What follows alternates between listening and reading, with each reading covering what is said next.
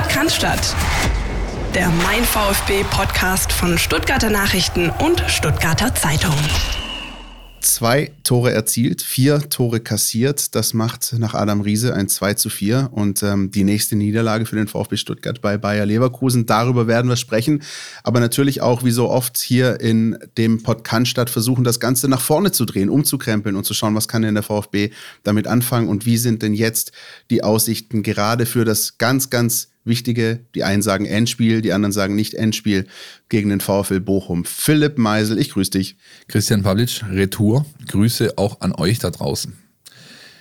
Das Bayerkreuz, das so schön leuchtet in Leverkusen Mitte, ja, ist ja einfach auch, das ist schon einfach so ein, also so, so ein Zeichen, was das für eine Stadt ist. Leverkusen hat im Endeffekt zwei relevante S-Bahn-Halte. Das ist einmal Leverkusen Camp Park und einmal Leverkusen Mitte. Ja. Und da siehst du eben dieses große Bayerkreuz. Es gab wie immer nichts zu holen, außer natürlich äh, für mich als äh, Connoisseur der guten Verpflegung äh, den alljährlichen Besuch im Pressecasino von Bayern 04 Leverkusen. Da sind nämlich Heinz, Udo und Erika am Start. Und zwar seit zehn Jahren, seit ich da hingehe. Ja. Und die beiden sind top-notch. Rheinländer, immer gute Laune, lesen dir jeden Wunsch von den Augen ab. Und selbst in diesen pandemiegeprägten Zeiten hatten sie immerhin eine gute Kartoffelsuppe, zwei verschiedene Sorten Kuchen und Eis vom Sponsor aus der Kühltheke.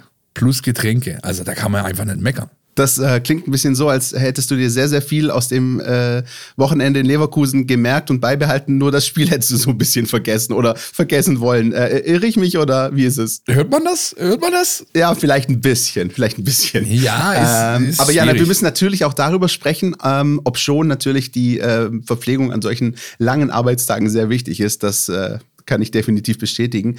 Ähm, wie, wie nimmst du die Leistung des VfB unter dem Strich wahr? Was, was für eine Überschrift würdest du dem Ganzen geben? Stets bemüht. Hm. Das ist ja das, was dir Lehrer ins Zeugnis schreiben, wenn sie dir im Endeffekt hübsch verkaufen wollen, dass es ungenügend war. Ja. Ich glaube, im Lager des VfB Stuttgart hat man sich für diese beiden Spiele nicht wirklich was ausgerechnet, was ich im, im Falle des Frankfurt-Spiels für einen Fehler halte weil die waren schlagbar. Leverkusen ist es nicht für den VfB Stuttgart in seiner aktuellen Verfassung, nicht mal im Ansatz. Dieser Kader ist äh, mit das Beste in der Bundesliga. Sven Mislintat ging sogar so weit, ihn auf eine Stufe mit Bayern München zu heben, diesen Kader. Er ist unbestritten richtig gut. Er ist vor allem in der Offensive von einer Qualität, da kann der VfB nichts dagegen tun. Wenn diese Jungs ins Rollen kommen, dann ist es einfach schwer bis gar nicht zu verteidigen. Und trotzdem gab es zumindest habe ich das auch aus dem wahrgenommen, was wir miteinander geschrieben haben am Wochenende.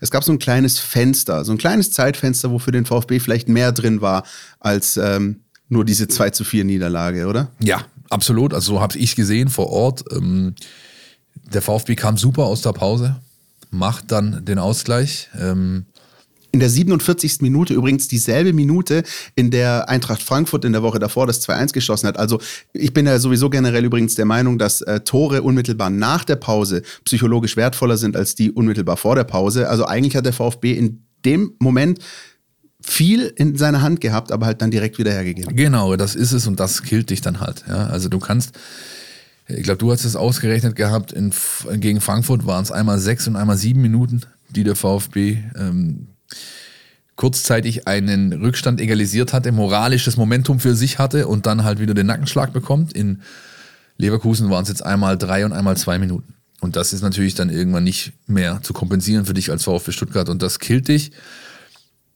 Und dann kommen halt auch noch so Situationen dazu, die man, wo dir jeder, der so lange ist in diesem Business wie die Verantwortlichen beim VfB oder auch selbst wir, sagen, das sind die Situationen, die kriegst du nur gegen dich, die gehen nur gegen dich aus, wenn du da unten drin stehst. Die Situation vor dem Tor von äh, Diaby. Da ist der VfB mit drei Mann in der Situation, verteidigt es eigentlich gut, blockt es gut, den Erstversuch und dann fällt er ihm halt wieder vor die Füße. Und das passiert nicht, wenn du irgendwo zwischen 4 und 8 stehst. Es passiert aber immer, wenn du zwischen 12 und 18 stehst. Ich hatte den Eindruck, Pellegrino Matarazzo angesprochen auf dieses 1 zu 2 aus VfB-Sicht am Samstag. Ähm, war er so eine Mischung aus ähm, angenervt und angepisst. Also während wir ihn so am, äh, am Tag nach dem Frankfurt-Spiel so richtig äh, traurig, niedergeschlagen, auch enttäuscht äh, wahrgenommen haben, das hat ihn gefuchst. Ich glaube deswegen, weil ähm, der VfB auch in Leverkusen wieder viele Ecken zugelassen hat, die in den allermeisten Fällen aber sehr gut wegverteidigt hat, in meinen Augen. Ich glaube, nur der erste Eckball, äh, da gab es wirklich den Abschluss von dem Leverkusener Spieler und ansonsten hat es der VfB sehr gut wegverteidigt. Und dann kriegst du so einen Freistoß, der dir dann halt reinfällt, der natürlich anders verteidigt wird und wo ich eigentlich sogar auch der Meinung bin, ja, das ist einfach auch gut gespielt und einfach auch gut ausgeführt. Ähm, natürlich sagt man, als verteidigende Mannschaft muss jeder Standard irgendwie zu verteidigen sein, aber in dem Fall war es halt was anderes. Und das hat man Pellegrino Matarazzo, finde ich zumindest im Sky-Interview, äh, angemerkt, dass er dann äh, so ein bisschen die Augen verdreht hat und gesagt hat, ja, Jetzt ist es halt so gefallen, jetzt ist yeah. es so rumgefallen. Ich meine, du kriegst halt auch jede Woche dieselben Fragen gestellt. Also, äh, das ist jetzt ausnahmsweise mal nicht gegen die Fragenden gerichtet, sondern halt, das basiert auf dem Umstand, dass der VfB halt Woche für Woche äh, entweder die gleichen äh, Fehler macht oder eins zu eins dieselben wie, wie, in der Vorwoche und dann ist es ja logisch, ja, dass es dann irgendwann mal nervt. Ich habe aber auch so ein Stück weit Akzeptanz bemerkt in der Pressekonferenz, Akzeptanz von Überle Überlegenheit. Ich glaube, was ihn eher genervt hat, ist, dass es der VfB zum x Mal in der Saison vom gegnerischen Trainer Komplimente bekommen hat nämlich Komplimente für eine gute Spielführung, für eine gute Taktik, für eine gute Exekution dessen, was man sich vorgenommen hat. VfB hat es über weite, weite Strecken geschafft. Leverkusen, vielleicht hat einer oder andere die, die Pressekonferenz vorm Spiel gesehen, habe ich den Trainer gefragt, wie wollt ihr den ihren Speed nehmen? Genau das ist dem VfB gelungen. Da hat er die richtigen Mittel gehabt. Zudem war in der Defensive immer dieses Gefühl da, okay, die haben Grip, die sind da, die sind in der Situation, die, die, die, das, das passt. Ja? Und trotzdem musst du dann halt ein Stück weit diese Überlegenheit akzeptieren. Und ich glaube, das war so eher die Gemengelage, die Pellegrino Materazzo umgetrieben hat, direkt nach dem Spiel oder rund ums Spiel. Auch ja. die Emotion kann ich übrigens ein Stück weit nachvollziehen, weil so geht es mir nicht nach dem Spiel, sondern so ein, zwei Tage vor den jeweiligen Begegnungen. Wir gucken ja, dass wir ähm, für euch da draußen, für unsere Leser, alles zum VfB haben, aber halt eben nicht nur zum VfB, sondern auch immer so einen Blick auf den Gegner haben. dazu gehört natürlich auch der Chronistenpflicht halber immer die eine Meldung ähm, von der Pressekonferenz des Gegners vor dem Spiel. Und ehrlich gesagt fallen da seit Wochen von jedem Trainer eigentlich sinngemäß die gleichen Sätze über den VfB Stuttgart. Du musst eigentlich nur Trainer und Verein austauschen und die Meldung ist eins zu eins dieselbe. Und äh, man, man sitzt so da, ähm, man redigiert das Ganze, guckt, dass es sauber auf die Seite kommt und denkt so, ja, okay, der nächste bitte, der den VfB lobt und, und sagt, wie, wie, wie griffig sie sind, wie gut sie sind, dass sie eigentlich viel zu gut sind für den Tabellenplatz, auf dem sie stehen. Und ähm, also wenn selbst mir als Redakteur das manchmal so geht, dann kann ich mir vorstellen, dass es ähm, dem Cheftrainer ähnlich geht. Kannst du auch äh, bei Stefan Leitl mal nachfragen, von Kräuter Fürth. Der hat es auch sehr oft zu hören bekommen. Ja. Ja. Auch, auch, wenn seine Mannschaft fünf, sechs, sieben Stück teilweise bekommen hat, hat es immer geheißen, hey, Ansatz super, war eigentlich ganz okay. Ja. Also schwierig. Für, dafür kannst du halt einen Scheißdreck kaufen. Entschuldigung, auf Deutsch gesagt. Ja. Du brauchst Punkte jetzt, du brauchst sie dringend. Und äh, ja, gerade diese, diese, diese, diese Thematik Standard. Ich habe mir, ich habe mir, in meinem Inneren vor meinem inneren Auge ging sofort der Schalter wieder zu dem Einspieler von Steffen Görsdorf an, aus der Vorwoche, den wir hatten für euch. Ähm, und dann, dann, dann, dann, die Zahlen sind vor mir runtergerattert. Ja. Ja, schwierig. Steffen Görsdorf ist übrigens ein sehr guter Hinweis. Der hat uns in dieser Woche keinen akustischen Einspieler geliefert, wie wir ihn sonst ähm, in regelmäßigen Abständen haben. Aber er hat uns, Moment kurz. Oh, Christian Pavlic hat das Internet ausgedruckt. Ja. Eine eine Brieftaufe geschickt. Also wir haben äh, sozusagen einen kleinen Mail-Austausch mit ihm gehabt und wollten einfach auch noch mal ein paar Dinge wissen äh, rund um den VfB Stuttgart und auch rund um diese Begegnung in Leverkusen.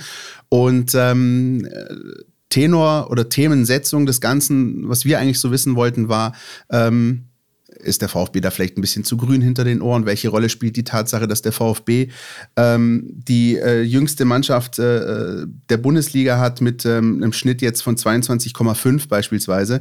Äh, wenn man sich den Kader anschaut, da waren nur Leipzig und Hoffenheim ähm, ähnlich jung unterwegs und, und früher mal Borussia Dortmund unter Jürgen Klopp. Also welche Rolle diese Jugend, die beim VfB in ganz großen Teilen auf dem Platz steht, halt eben auch in solchen Spielen gegen äh, arrivierte Europapokalmannschaften äh, eine Rolle spielen.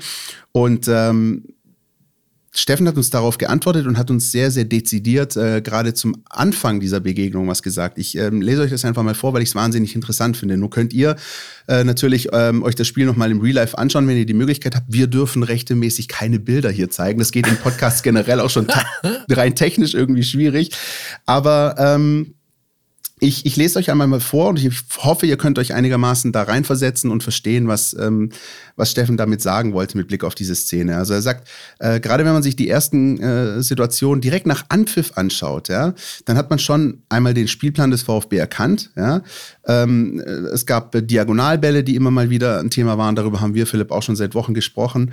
Und äh, dadurch soll auch ein bisschen Druck ausgeübt werden ähm, auf, auf die hochpressenden Leverkusener Außenverteidiger. Das hat beispielsweise Jonas Bischofberger in der vergangenen Woche ja in seiner Taktikanalyse angegeben. Und jetzt beschreibt äh, Steffen eine ganz konkrete Szene und äh, das ist die Anstoßszene und sagt, Stuttgart hat Anstoß, spielt den Ball nach hinten zum linken Innenverteidiger.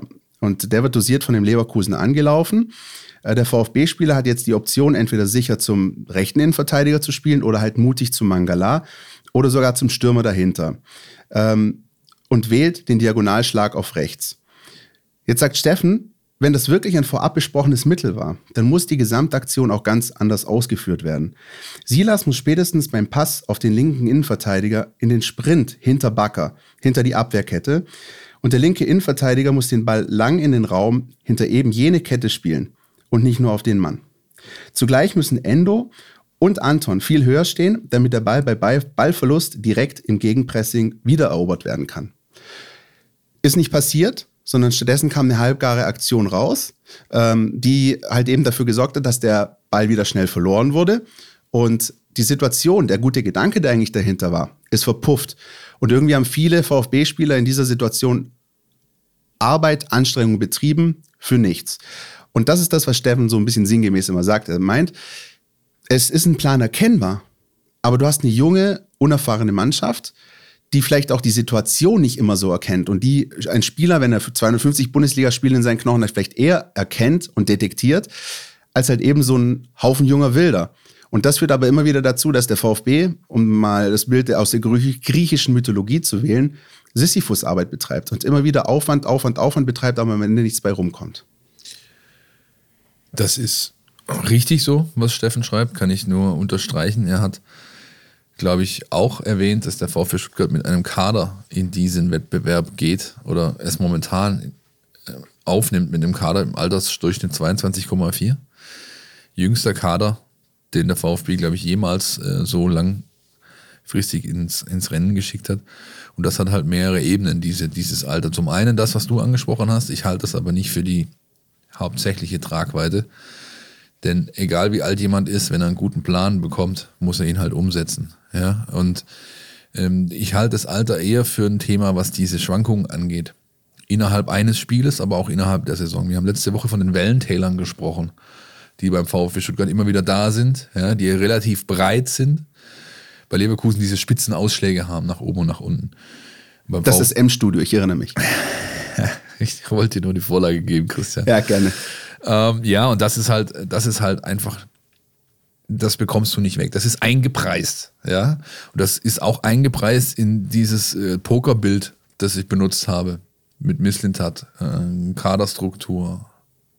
Da ist jede Menge Entwicklungspotenzial da, aber es kann eben dauern, bis es gehoben wird. Und da liegt auch der Grund dafür, begraben, hätte ich jetzt beinahe gesagt. Ähm, das ist auch der Grund dafür, warum der VfB oder da die sportliche Leitung sagt, wir machen das mit keinem anderen Trainer außer mit Materazzo und wir gehen im Zweifel auch runter mit dem. Weil du für solche Spieler die Ansprache, die die brauchen, die Arbeit mit denen, die du machen musst, genauso einen Trainer brauchst. Einen, der aus dem NLZ-Bereich kommt, der das von der Pike auf gelernt hat, der ein Stück weit die Sprache von den Jungs spricht, der, und das haben wir ja oftmals beschrieben oder ihr auch auf Fotos gesehen, bei uns in der App beispielsweise, der sich im Training in die Zweikämpfe wirft, der die Mannschaft, der, der, der, der, der, da ist was da. Ja, das ist nicht irgendwie, hier ist ein Trainer und sein Trainerteam und da ist eine Mannschaft und die gucken halt, wie sie klarkommen. Nein, das ist ein Team. Das ist ein lebendes, ein lebender Organismus. Und das ähm, ist auch dann wiederum das, was dir ein Stück weit für die nächsten, letzten zwölf, vielleicht 14 Spiele in der Saison Hoffnung machen sollte, dass genau diese Inner Chemistry, die es braucht, komplett da ist. Team ist ein ganz, ganz äh, wichtiges Schlagwort ähm, vor dem Hintergrund. Denn äh, Steffen hat noch ein bisschen mehr auch gesagt. Ähm, er hat jetzt diese Szene aus dem Leverkusen-Spiel, die ich euch gerade vorgelesen habe, die hatte so ein bisschen Pass pro Toto genommen, jetzt nur auf dieses Spiel bezogen. Aber wenn man sich mal so das große Ganze anschaut, dann sagt Steffen auch beispielsweise, ähm, du brauchst da auch noch viel, viel mehr Leute, die auch wirklich mit diesen jungen Spielern arbeiten. Und die Frage, die eben gestellt wird, hat der VfB überhaupt dieses Konstrukt? Ähm, Sven Missintat, Pellegrino Matarazzo als die Verantwortlichen, okay, aber was ist mit dem sogenannten Team hinter dem Team? Und ähm, Steffen ist unter anderem darauf eingegangen, auf das, was du jetzt gerade auch schon angesprochen hast in der vergangenen Woche in deinem flammenden Appell gebracht hast. Also, it's a gamble, die zocken, hast du ja gesagt, glaube ich, sinngemäß, wenn ich mich erinnere. Und, äh, und Steffen sagt auch, die Transferentscheidungen, auch die der VfB trifft, die sind eine Wette auf die Zukunft, sagt aber auch, was man sich dabei immer und immer wieder bewusst machen muss, wenn man diesen Weg einschlägt, dass man von keinem Spieler im Kader Konstanz erwarten darf. Weder im Gesamtbild noch in einzelnen Teilbereichen. Stellungsspiel, Passspiel, Abschluss und, und, und, you name it. Das erfordert in der Folge auch ein komplett anderes Arbeiten mit den Spielern, sowohl was das Training als auch den Wettkampf angeht, aber vor allem die Analyse all dessen. Darauf muss sich der Verein, wenn er diesen Weg einschlägt, dann auch in seiner Gesamtstruktur einrichten. Wie siehst du das?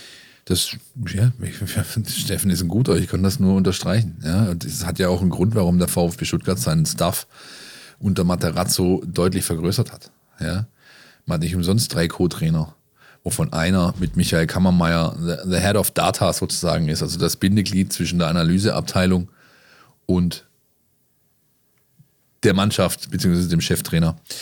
Äh, dann hat man äh, mit Emil Schulze, äh, Markus Fregin äh, zwei Analysten. Diese Saison kam noch einer dazu, dessen Namen ich nicht weiß.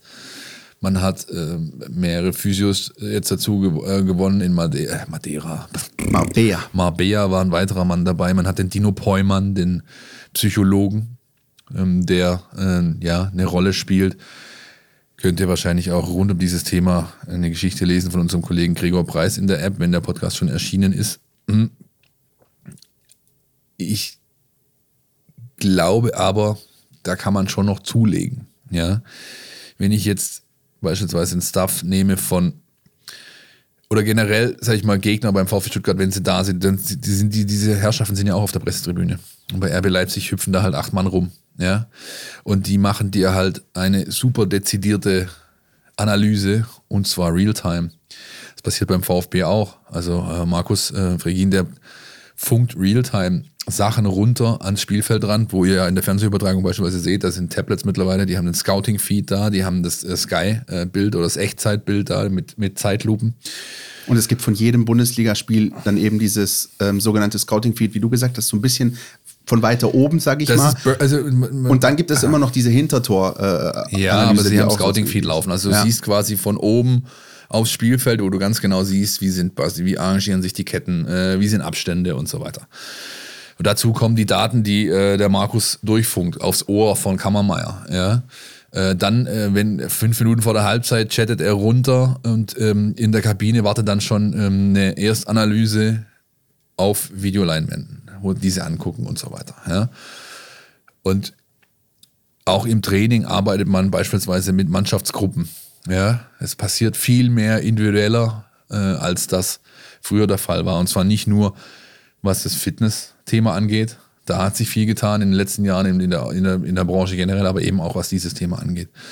Nur wir beide sind große Fans des US-Sports. Wir wissen, dass da viel, viel, viel, viel mehr geht. Ja? Und hätten wir Jacob Johnson jetzt wieder hier wie letzte Woche, könnte der dir Geschichten erzählen, äh, wie, wie irgendwie hier, ähm, ja, Fullback, äh, Head Coach, dies, das, irgendwas, Geschichten mit ihm machen.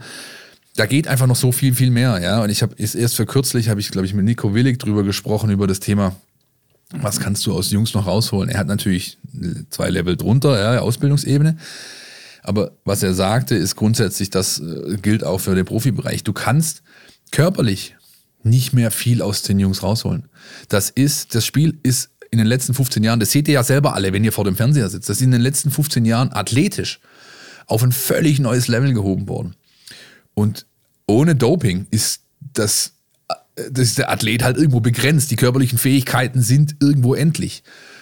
Wo halt noch extrem viel geht, ist Data, Data Analysis, ähm, äh, keine Ahnung. Es gibt, also ich, ich, beim DFB unter Löw war es in der Endphase beispielsweise so, dass jeder Spieler ähm, ähm auf, der hatte eine App, ja, und in die App rein kam auf dem äh, Weg zum Spiel. Also wenn sie mit dem Bus auf dem Weg zum Hotel, vom Hotel ins Stadion waren, kam eine kleine Push und dann war für jeden Spieler positionsgetreu aufgezeigt, das ist dein Gegenspieler heute, das macht er gut, das macht er weniger gut, das kann er gar nicht, da musst du aufpassen, hier kannst du ansetzen. Das war die leg legendäre Siegenthaler Fraktion mit dem Kölner Sportstudenten. Genau, so ist es. Ne? Ein kleines äh, Analysis, Scouting, äh, Bulletin, nenn es wie du es willst. Das kommt auf dem Spieler sein Handy und dann kann er sich das angucken. Holt den Spieler da ab, wo er ist. Handy, ja, die, die heutige Generation, die kennen das alle vom, vom äh, Konsolenzocken und sonst was. Ja, ähm, und da geht halt noch einiges. Ich glaube nicht, dass der äh, Fußball an sich, die Branche, da schon am Maximum angekommen ist und der VfB auch nicht.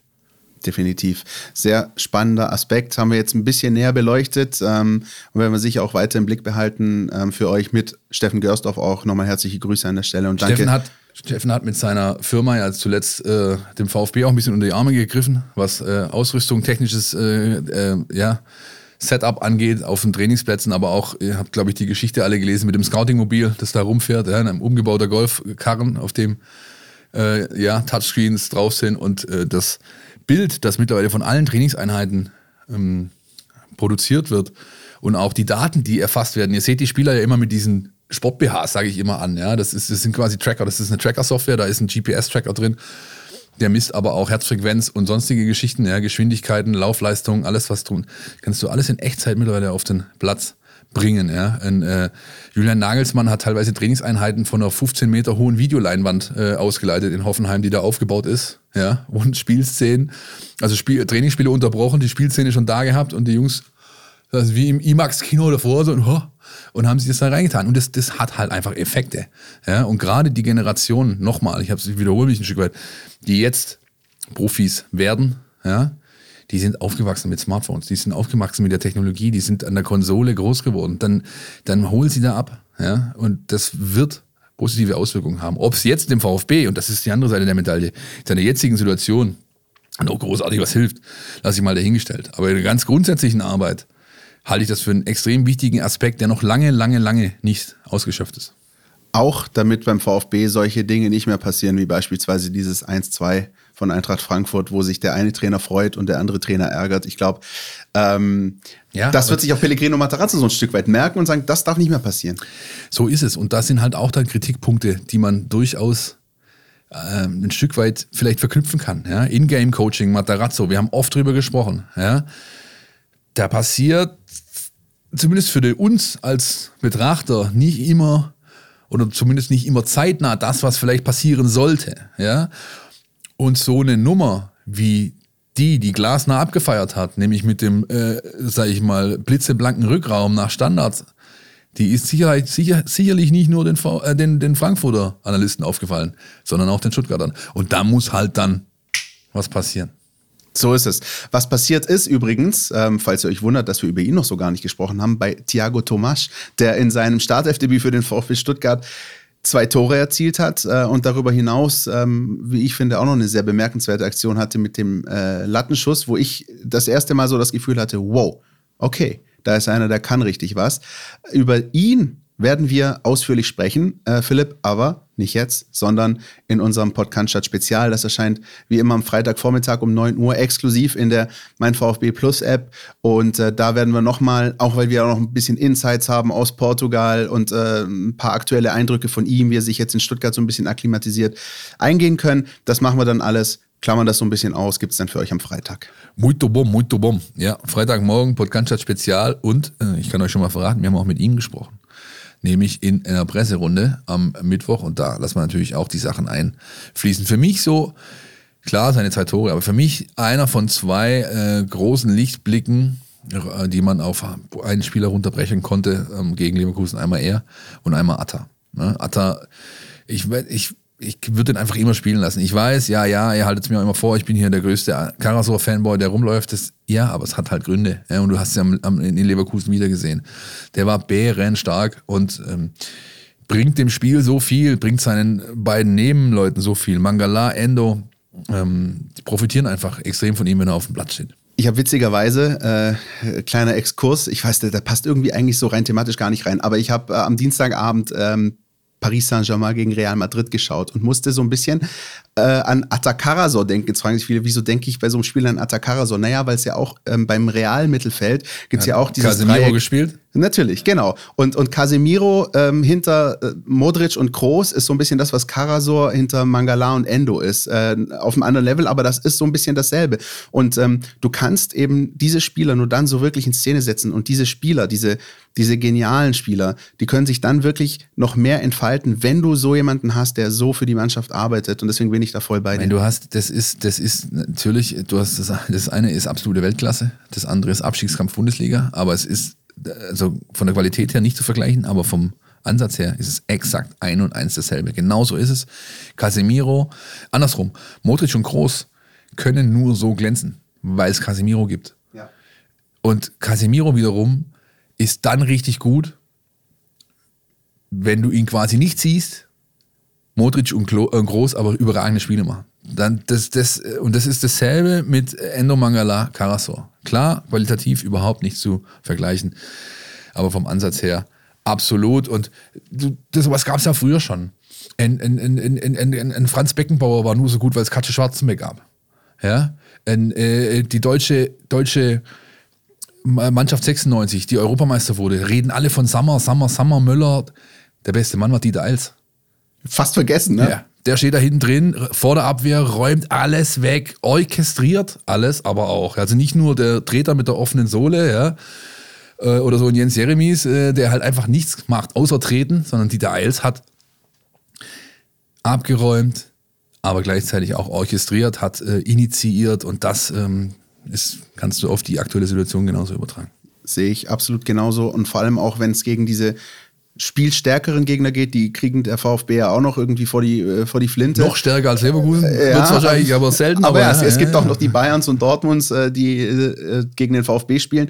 Und da ist das einfach schon auch wichtig. Ähm, auch beispielsweise das übernächste Spiel in Hoffenheim wird vielleicht auch schon so eine, so eine Geschichte. Da brauchst du solche Spieler, die gegen einen ähm, spielerisch versierteren, vielleicht übermächtigen Gegner dann einfach da sind und auch rechtzeitig Zeichen setzen. Ähm, du hast auch gerade die, äh, die Grätschen oder auch mal die, die Härte angesprochen. Wir erinnern uns an Atakarasor gegen Union, das war vielleicht ein Stück weit drüber, aber trotzdem brauchst du sowas auch. Das ist das, was wir alle sagen. Ähm, ich bin auch beispielsweise ich habe jetzt die Statistik nicht im Kopf, aber ich bin der, der Meinung, dass der VfB sich ein bisschen zu wenig gelbe Karten auch abholt.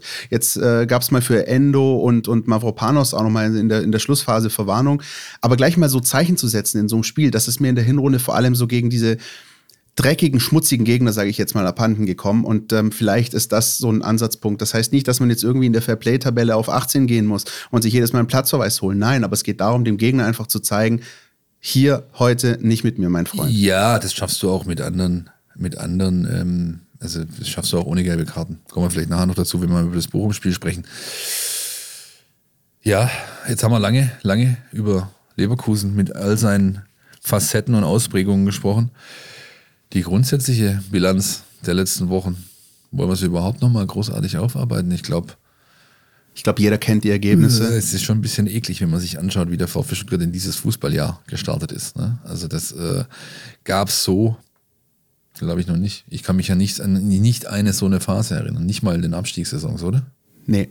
Ähm, es gab, ähm, ich hatte das mal angesprochen, in der Abstiegssaison mit Jürgen Kramny gab es mal so dieses Hoch vor Weihnachten, als man den VfL Wolfsburg noch geschlagen hat. Und dann ist man auch ein bisschen schleppend dann in, ins neue Jahr gestartet, aber ergebnistechnisch jetzt auch nicht so wie in diesem Jahr beim VfB. Und äh, mehr unterm Strich ist rein punktetechnisch nicht mehr rumgekommen als ein 0-0 bei der Spielvereinigung Kreuzer Fürth. Das sagt einiges. Wobei, einschränkend dazu, und das führt uns vielleicht so ein bisschen zur Lage der Liga und zur Einordnung der ganzen Bundesliga-Thematik, in Fürth kann man auch verlieren, wie ich am Wochenende gesehen habe. Äh, schöne Grüße an den Big City Club, äh, dessen Investor, glaube ich, ganz großen Spaß hat, wie wir heute lesen 375 Millionen hat er investiert und keinen Cent bisher gesehen. Ja, das hätten wir ihm vielleicht einer vorher sagen sollen. Ja? Herzliche Grüße, Herr Windhorst.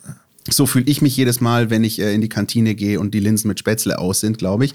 Äh, vielleicht versuche ich mich da so ein bisschen da rein zu äh, denken in diese Situation. Anyway, was lehrt uns auch der vergangene Spieltag in der Bundesliga? Der lehrt uns, dass ähm, der VfL Wolfsburg ähm, auch mit äh, Max Kruse und äh, einem bisschen anderen ähm, Input, ein bisschen andere Attitüde äh, jetzt zwei Siege gefeiert hat. Und da siehst du mal, wie schnell sowas geht. Wenn du mal kurz sechs Punkte holst in zwei Spielen, dann kannst du dich schon ein Stück weit absetzen.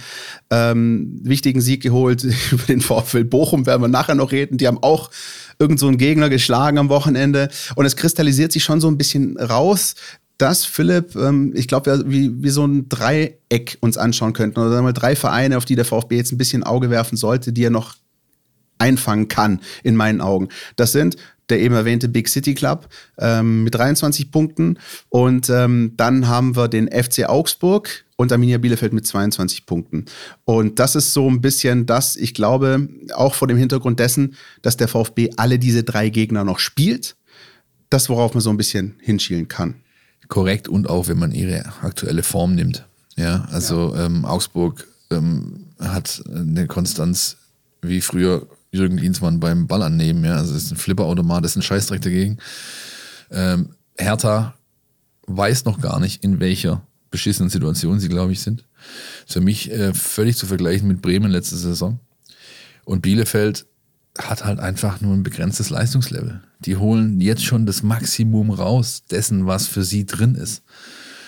Und deswegen wirst du mit diesen drei Clubs bis zum Ende um den Relegationsplatz spielen oder eben drüber. Ja, also Hertha ist fünf Punkte weg, Relegationsplatz plus äh, ähm, erster Platz überm Strich mit Bielefeld äh, vier Punkte nur. Bielefeld besser wegen Tordifferenz gegenüber Augsburg. Das sind äh, die, das ist die Ausgangslage und ähm, ich sehe es wie du. Es sind jede Menge Chancen da, ähm, da noch was zu machen. Und trotzdem darf man nicht vergessen, dass der VfB Stuttgart eben auch was schaffen muss, was er in der Vorrunde nicht geschafft hat.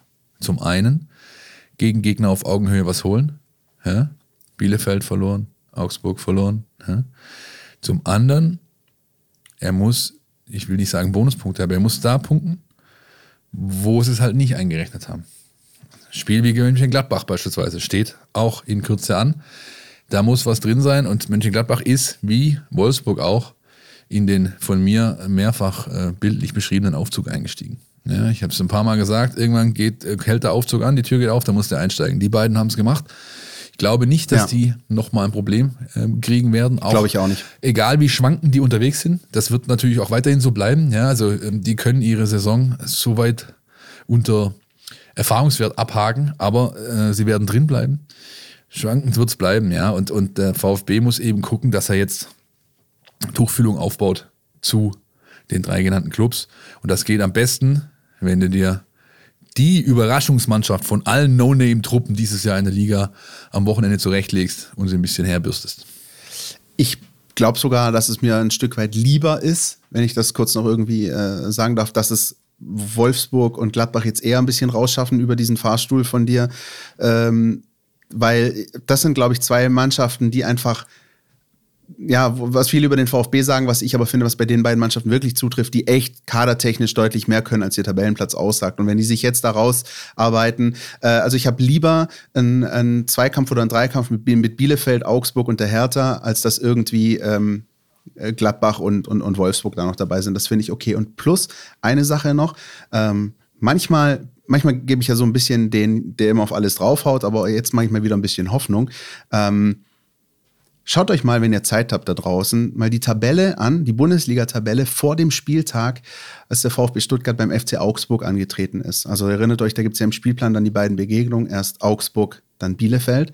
Und schaut euch mal die Tabelle an vor diesem 4 zu 1 dass der VfB äh, in der Fuggerstadt verloren hat und wie die tabellarische Konstellation da aussah. Nämlich hatte der VfB vier respektive fünf Punkte Vorsprung auf die Mannschaften und jetzt hat er vier respektive fünf Punkte Rückstand. Das heißt, ähm, es ist wirklich noch alles drin. Das ist, klingt platt, ist eine, ist eine Plattitüde, aber es ist halt so. Nein, ich habe ja letzte Woche hier nicht umsonst, äh, äh bin ich hier aus dem Sattel gegangen. Es, keine Mannschaft hat, ist am 22. Spieltag abgestiegen, verdammt. Also was soll denn das jetzt? Ähm, mach, mach dich gerade, jetzt, jetzt geht's halt drum. Ja? Und klar, du darfst dir nichts mehr erlauben. Und klar, du hast nicht die beste Ausgangslage. Und klar, dein bester Stürmer ist verletzt. Und was weißt du nicht, nicht alles. Aber was bringt's? Also heimgehen und heulen ist, ist keine Option. Also annehmen das Ding. Am besten schon gegen, Wochen, äh, gegen, gegen Bochum äh, ein Statement setzen. Und dann sieht man weiter. Jetzt gehen wir aber erstmal in die Werbung. Ja? So ist es. Kannst du das hören? Endlich ist die Bundesliga wieder am Start. Ich bin Christian, du kennst mich aus dem Mein VfB Podcast Podcast und ich freue mich riesig. Tauche ein in die Welt deines Lieblingsvereins, den VfB Stuttgart. Mit dem Mein VfB Plus Abo bleibst du die ganze Bundesliga-Saison auf Ballhöhe. Erhalte Zugriff auf das Matchcenter, Live-Ticker, multimediale Inhalte und vieles mehr. Jetzt die Mein VfB App herunterladen und das Abo vier Wochen kostenlos testen. Verfügbar im Apple App Store und im Google Play Store.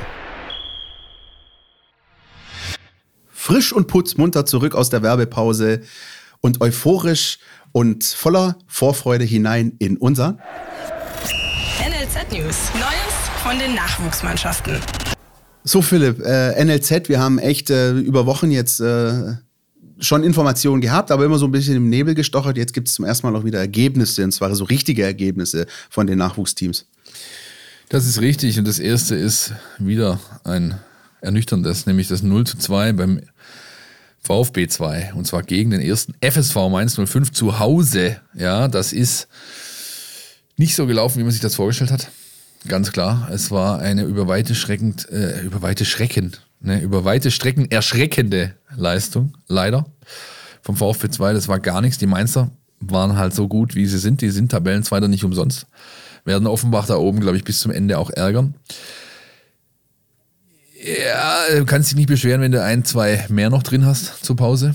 Ja, andererseits musst du halt die Frage stellen, ähm, nach der einen oder anderen Personalie. Also wenn ein Wahid Fagir ähm, in der Regionalliga unter ferner Liefen rumeiert, ja, dann ist das halt erschreckend. Ähm, und zwar in erster Linie für den Spieler selbst. Der ist so weit weg davon, eine Rolle in der Bundesliga spielen zu können wie ich, davon eine beim VfB 2 spielen zu können. Ja, also da ist zwar der Wille da, aber mehr halt nicht. Ja.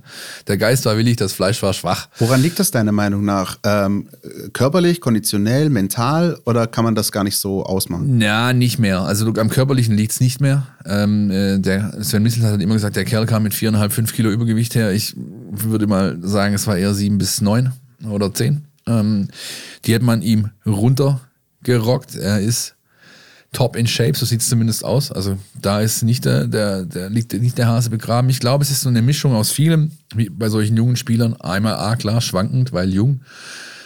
Einmal B, du kommst aus der ersten Liga Dänemarks, musst plötzlich in der Regionalliga dir die Knochen polieren lassen. Ja.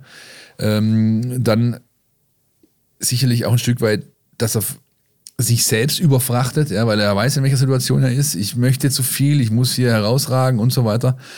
Und dann kommt halt eine Gemengelage hinten bei raus, die zu so einem Auftritt führt, wie jetzt am Wochenende gegen Mainz. Ähm, er wird einen weiteren bekommen, denke ich, und zwar schon am Samstag gegen. Nach Mainz ist vor Mainz. Nach Mainz ist vor, äh, vor, vor, vor, vor Mainz, TSV Schott Mainz. Ähm, muss man auswärts ran im Stadion an der Kennedy-Straße oder so ähnlich heißt, glaube ich, in Mainz. Und die haben die Überraschung geschafft. Sind Tabellenletzter, 19 Punkte, also ein absoluter Pflichtsieg haben aber den Tabellenvorletzten überrascht mit einem 1 zu 0 gegen die Wampe vom Faudenhau. Äh, die SG Sonnenhof Groß Asbach, äh, überraschender Sieg gelungen, auswärts in Groß Asbach und äh, das ist also die Ausgangslage für den VfB 2.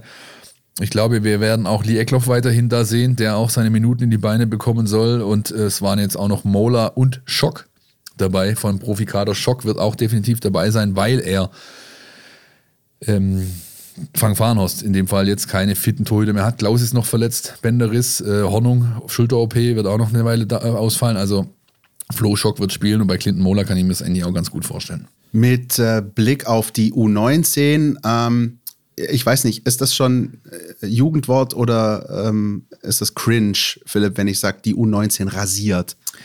Das darf man, das darf man. Ist wir es okay ja noch? Auch, wir müssen ja auch jüngere Zielgruppen erreichen, Christian. Wir können ruhig auch mal, äh, sage ich, etwas sprachlich äh, einfließen lassen hier, was sonst nicht unbedingt in unserem Sprachgebrauch... Ich kann es auch sagen wie früher, die geht voll ab, die U19. Ja, ja, ja. Ich meine, du hast heute auch schon ob schon benutzt. Das sagt heute auch kein Mensch mehr. Ja, ja das ist wahr. Das ist so alt, der, der Begriff, dass... ne? Gut, äh, wo waren wir? Wir schweifen ab. Wo waren wir stehen geblieben? Beim U19. 5-1. 5-1, ja. Gott, zack. Sprung an die Tabellenspitze. Ja. Für Nico Willig und seine Jungs und das mit einer Leistung, die ich war vor Ort. Ich bin direkt aus dem Zug gestiegen, von Köln kommend, bin dann runter mit der S-Bahn und habe mir das Spiel auf dem Einser angeschaut. Äh, mit einer Leistung, die bis auf so eine Phase, sag ich mal, 15 bis 20 Minuten in der zweiten Hälfte äh, vollkommen in Ordnung ging, äh, die dominant war, die dem Gegner nicht viel gegeben hat. Fürth kam ein bisschen, ja, so, und ähm, hat dann aber hinten raus wieder die Grenzen aufgezeigt bekommen. Für mich drei Namen, die stehen bleiben bei diesem Spiel. Zum einen die große Davino Knappe Show, ja, äh, der offensive Mittelfeldspieler, jetzt so ein bisschen als Winger, als Flügelmann eingesetzt gewesen von Nico Willig, macht drei Stück und könnte auch noch ein drittes, äh, ein, viertes, äh, fünftes nachlegen, aber der Trainer nimmt ihn runter nach knapp 70 Minuten mit ähm, verdientem Applaus. Der 350 Zuschauer war relativ voll.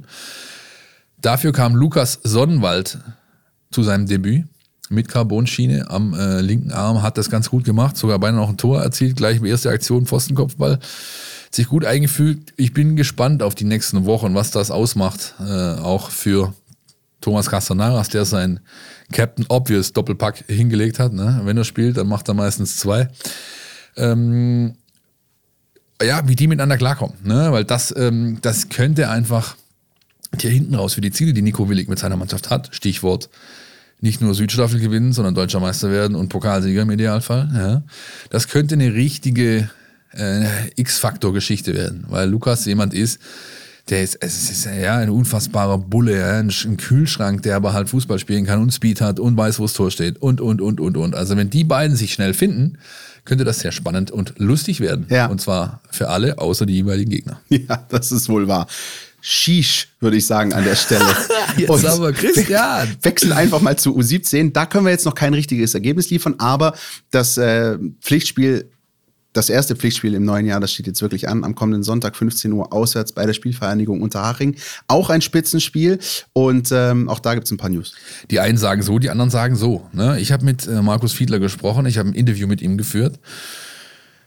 Ob es denn dann erscheinen wird, rechtzeitig vor dem Wochenende und ihr es dann auch lesen könnt in der App, das entscheidet weder Markus Fiedler noch die VfB-Presseabteilung noch ich. Ich werde es schreiben, ich werde es autorisieren lassen, aber schlussendlich entscheidet es im Endeffekt die Situation beim Gegner. Die haben nämlich so viele Corona-Fälle, dass sie eine Verlegung beantragt haben. Ob dem stattgegeben wird, ist zum Zeitpunkt der Aufnahme noch nicht klar. Bei Redaktionsschluss. So sieht's aus und äh, noch nicht beendet. Und, und, und das ähm, ja, spielt natürlich auch auf das Thema Interview mit rein. Ich, es wird eins erscheinen. Ob es schon vor dem Wochenende erscheint, lassen wir einfach dahingestellt. Äh, gute Besserung an dieser Stelle an die jungen Herren äh, und äh, wer auch sonst noch betroffen ist, rund um die U19, äh, U17 der Spielvereinigung Unterhaching. Definitiv. Und äh, wie immer gilt, alle aktuellen Entwicklungen auch um dieses Spiel äh, entnehmen Sie bitte der Tagespresse. Die Tagespresse ist in dem Fall unsere Mein VfB-App.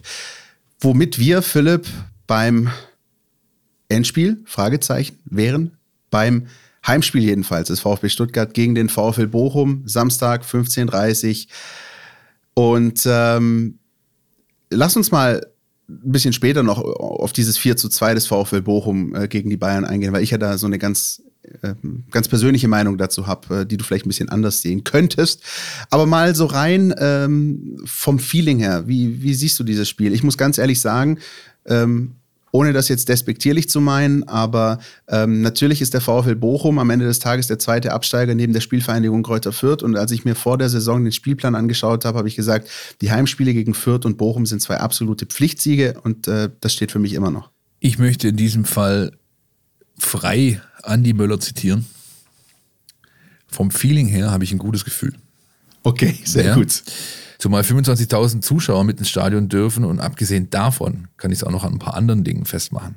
Ich kann das festmachen an dem Inhalt, an dem Hauptprotagonisten unseres Podcast statt Spezial, das ihr am Freitagmorgen in der App hören werdet, Thiago Tomasch. Ich kann das festmachen daran, dass der VfB Stuttgart ganz genau weiß, in welcher Lage er sich befindet. Also ich spüre wirklich bei keinem irgendwie noch so diese laissez-faire, leichte Schulter, sonst was Nummer. Ich kann das daran festmachen, dass 10.000 Mann da drin stehen werden, die alles geben werden, was in ihrer Macht steht, um dieser jungen Mannschaft zu helfen. Und damit meine ich nicht Pfiffe zur Halbzeitpause. Und auch nicht bei Rückpässen. So sieht's aus. Und ich kann das daran festmachen, dass Bochum aus einer Situation kommt. Also, kennst du das äh, hier, äh, griechische Mythologie, Icarus, zu hoch geflogen, Flügel, verbrannt und so? Sagte das Bild? Ja, was? hatte ich mal in Deutsch. Guck an, ja. Und ich meine, also Bochum ist für mich die Überraschung in der Mannschaften, äh, die man eher so der unteren Tabellenhälfte zugerechnet hat in der Saison. Ja. Das fängt an beim Trainer, das fängt an bei einer richtig geil zusammengestellten Truppe, das fängt an äh, dabei, dass die halt seit diesem 0-0 gegen den VfB in der Vorrunde eine Mentalität an den Tag legen, die überragend ist und dafür auch in, entsprechend sich äh, belohnen regelmäßig. Und sie haben halt Kicker drin, die auch wenn es nur Bochum ist, ähm, jeder Mannschaft wehtun können. Das haben die Bayern zu spüren bekommen. Allein die beiden, äh, die beiden Flügel, ja, du hast äh, Gamboa und Antwi Ajay rechts, du hast äh, den Soares und Holtmann links. Das sind halt Vollgasflügel, ja, Pärchen. Die können dir wehtun, die laufen bis zum Erbrechen, die laufen auch dann noch, wenn keiner mehr kann. Haben Speed, ist ähnlich wie Leverkusen auch. Die sind vielleicht keine über 35 km/h Läufer, aber sie sind schon relativ schnell. Ja, und dann hast du halt in der Mitte einen Zielspieler. Das Polter ist Lokadia. Am Anfang war es Zoller, ja, der verletzt ist. Das ist halt ein, das ist ein relativ simples Rezept. Wenn du aber, wenn du aber das alles auf den Platz bekommst, also wenn, wenn die, wenn da ein Rädchen greift, wenn die Mannschaft gut drauf ist, wenn sie drin ist, dann ist das etwas, was jeder Truppe richtig wehtun kann und der Samstag hat es ja gezeigt für mich der VfL Bochum so ein bisschen wie Arminia Bielefeld in der Vorsaison, nur noch besser und äh, wie ich finde, noch eingespielter und wo äh, noch weniger Gevatter Zufall eine Rolle spielt, sondern da auch wirklich gute äh, Situationen äh, entstehen immer wieder und allein die Tore gegen die Bayern sagen ihr Übriges. Übrigens auch als Torwart sollte man, wenn man gegen den VfL Bochum spielt, glaube ich, nicht zu weit vorne stehen, weil damit äh, Milos Pantovic ein Kollege ist, der auch gerne mal aus 50 Metern äh, draufzieht. Also es ist eine Mannschaft, auch Eduard die, Löwen kann das. Ja, richtig. Auch, ja. auch, ein hervorragender Fußballer. Ähm, also es ist jetzt nicht so, dass der VfL Bochum hier, dass der jetzt nur irgendwie eine, eine, eine Tretertruppe Truppe irgendwie vom, vom Dorf herkommt, sondern ganz im Gegenteil. Er ist ein Aufsteiger, der ähm, ehrlich gesagt bei sehr vielen, auch bei mir, gebe ich offen zu, ähm, ziemlich weit vorne stand auf der Abstiegskandidatenliste, der aber äh, mich im Laufe der Saison echt wahnsinnig überzeugt hat. Ich mag den VfL Bochum, äh, das war auch schon in der zweiten Liga so, als man da gegeneinander gespielt hat. Ich glaube, um die Auswärtsspiele tief im Westen, da streiten nicht nur wir beide uns, äh, wer da im Einsatz ist. Tief im Westen. so hätte man das auch gemacht an der Stelle. Sehr gut. Und, ähm, und trotzdem ist es ähm, für mich jetzt einfach der absolute Gradmesser, der Lackmustest auch für den VfB Stuttgart. Dieses ähm, Hinspiel äh, hast du gerade angesprochen schon, äh, das war 0-0 an einem Sonntagnachmittag, ich meine, es war sogar der Wahlsonntag äh, in Deutschland und ähm, da hat man eigentlich so nicht viele Erinnerungen an dieses Spiel. Ich weiß einfach noch, dass da eine völlig aufgeputschte äh, Menge an Zuschauern im Stadion war, die ihre Mannschaft wirklich bei jedem Zweikampf nach vorne getrieben hat und unterstützt hat und das sich wirklich auf die Mannschaft äh, übertragen hat.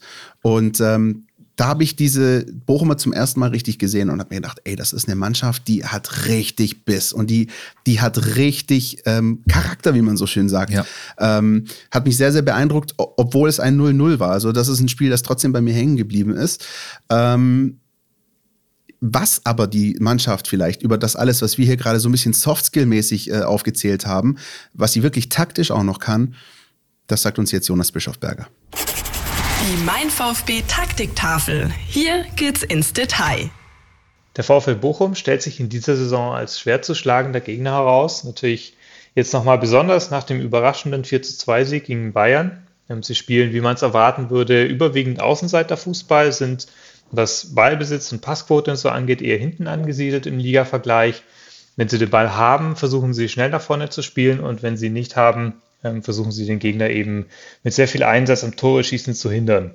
Ähm, allerdings muss man auch sagen, wenn man rein auf das Pressingverhalten schaut von Bochum, ähm, dann wirkt es gar nicht so kompakt und organisiert, wie man es vielleicht denken würde, sondern es hat fast was Wildes, wie Bochum ähm, verteidigt. Da gehen im Bochumer 4-1-4-1 oder 4-3-1 ähm, eigentlich immer wieder Räume auf, die man auch nutzen kann. Ähm, nur das Ding ist, dass diese Räume auch sehr schnell wieder zugehen weil Bochum einfach eine sehr hohe Einsatzbereitschaft an den Tag legt, sehr bissig ist in den Zweikämpfen und auch viel antizipiert und aufmerksam nach genau solchen Lücken Ausschau hält.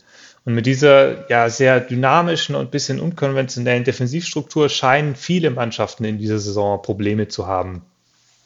Man kann diese Defensive aber natürlich auch knacken und das haben ja auch schon Mannschaften unter Beweis gestellt. Generell sind die, Mannschaft, äh, die Räume hinter den Außenverteidigern angreifbar. Ähm, gerade Suarez geht da zwar schon geschickt, aber auch ziemlich angriffslustig in die Zweikämpfe. Ähm, dann ist Bochum auch anfällig im Rückraum, weil zwar einerseits viele Spieler mit nach hinten verteidigen, aber das Rückzugsverhalten eben ein bisschen impulsiv und nicht so homogen ist wie bei anderen Mannschaften. Insofern kann man gegen Bochum mit einer taktisch cleveren und kämpferisch ebenbürtigen Leistung definitiv auch was holen. Vielen Dank, Judas, an dieser Stelle und vieles von dem, was er beschrieben hat, kommt mir wirklich sehr bekannt vor. Und weißt du, von wann, Christian? Du wirst es mir gleich sagen. Richtig, nämlich einen äh, Nachmittag im Mai 2019. Da hat die VfB U19 den VfL Wolfsburg zum Rückspiel im Halbfinale um die deutsche Meisterschaft empfangen. Und zwar in der Andrea Bergkampfbahn zu Groß Asbach.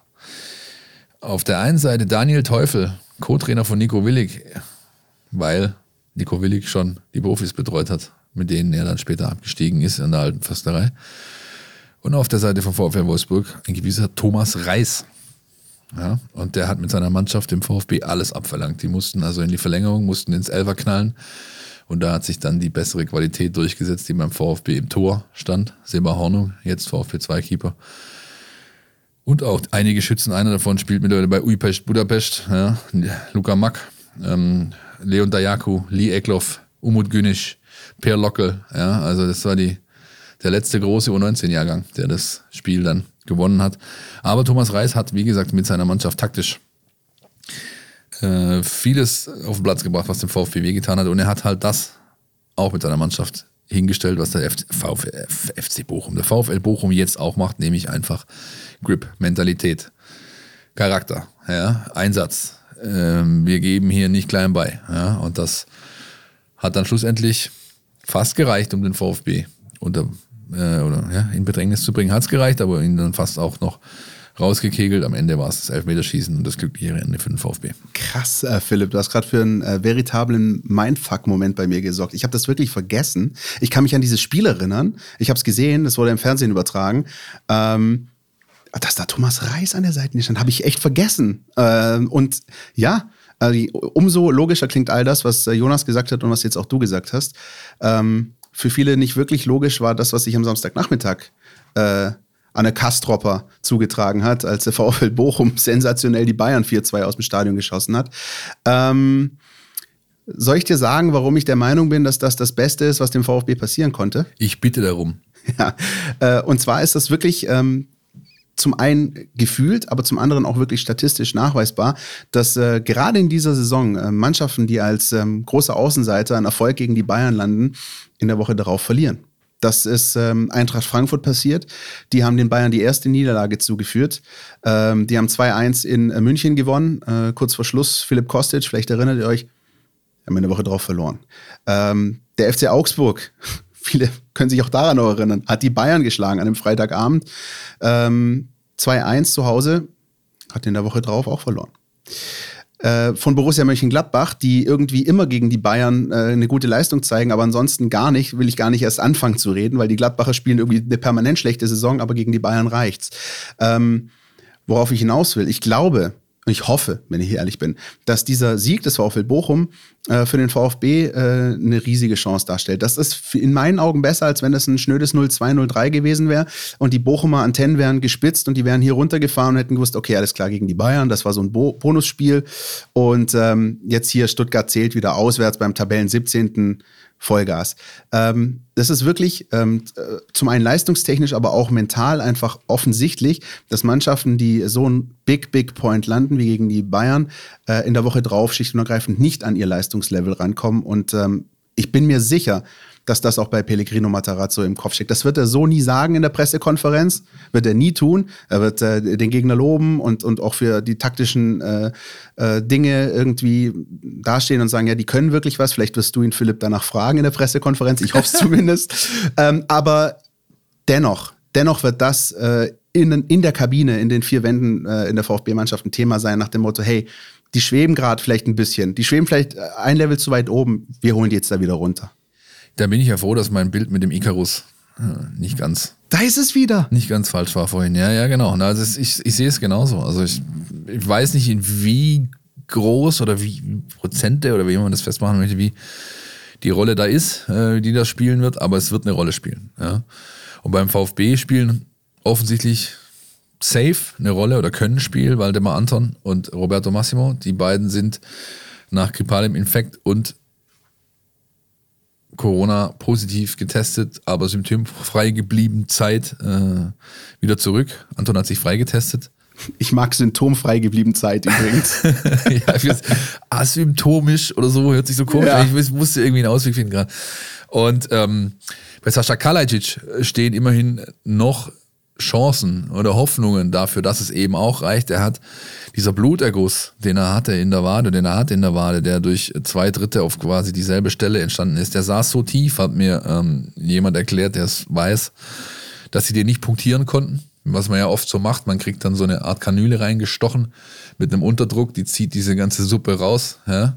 Ist relativ eklig. Ich hatte das Vergnügen schon ein paar Mal äh, nach diversen nun ja, lassen wir es besser. Das ist ähm, ja auch, weißt du, jetzt mal abgesehen davon, die eine Stelle ist ja okay, aber jeder, der schon mal sowas wie einen eingewachsenen Zehnagel hatte ja, ja. und jemand im Duell ja, einen, just auf diesen Zeh drauftritt, weiß, wie sich das weißt anfühlt. Du, was Sache ist, ja. Und die kriegen das halt, also deswegen konnten sie es so nicht wegkriegen. Das, das musste also über, ähm, sag ich mal, dosierte Physiotherapie versucht werden, das irgendwie rauszukneten, ja. Und er ist immerhin auf dem Platz, dreht Runden mit äh, Martin Franz. Das ist meistens ein gutes Zeichen, dass äh, die Rückkehr bevorsteht.